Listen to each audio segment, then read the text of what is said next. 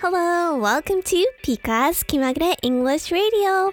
このラジオではカナダとアメリカの帰国子女ピカがアメリカ文化やネイティブが使う英語の表現を紹介していきます。So let's start! 今年2021年は日本でも有名なハリー・ポッターが公開されてから20周年になりましたね。先月と今月金曜ロードショーで見たよという方もいらっしゃるんじゃないでしょうか。皆さんもご存知の通りハリー・ポッターはイギリス英語ですよね。ということで今回は知っておくと便利メジャーなイギリス英語をご紹介します。No.1 Rubbish. Rubbish. Rubbish はゴミを指すイギリス英語なんです。ちなみにアメリカ英語だと garbage と呼ばれてますね。またゴミ箱を言いたいときはイギリス英語では rubbish bin アメリカ英語では garbage can と呼びます。英国王のスピーチという映画にも出てくる表現なのでぜひ注目してみてみてくださいね。No.2 Loo Loo 私自身初めて聞いた時は驚きましたがルーはトイレを意味する言葉なんです。音が可愛いのでトイレのイメージと結びつきませんがよく使われるので覚えておくとベターです。またイギリス英語でトイレを意味する単語にはトイレットが存在します。アメリカ英語でもトイレットという言葉自体はありますが便器自体を指してしまいます。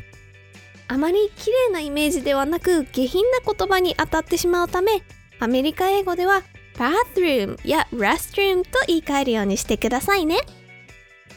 No.3 Aubergine. Aubergine.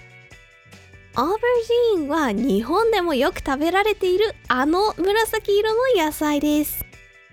アメリカ英語では形から eggplant と呼ばれている。そうナスのことなんです。野菜の名前は同じかと思いきや A、B で違う呼び方をされているなんて面白いですよね。No.4 Bloody Bloody.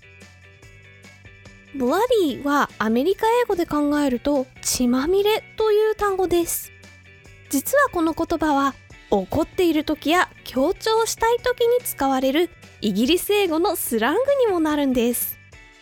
文脈でいい意味か悪い意味の強調かを判断する必要があります。例えば It's bloody cold. とっても寒いなんて言えるそうですよ。アメリカ英語では血まみれという意味のみなので強調の言葉としては使われません。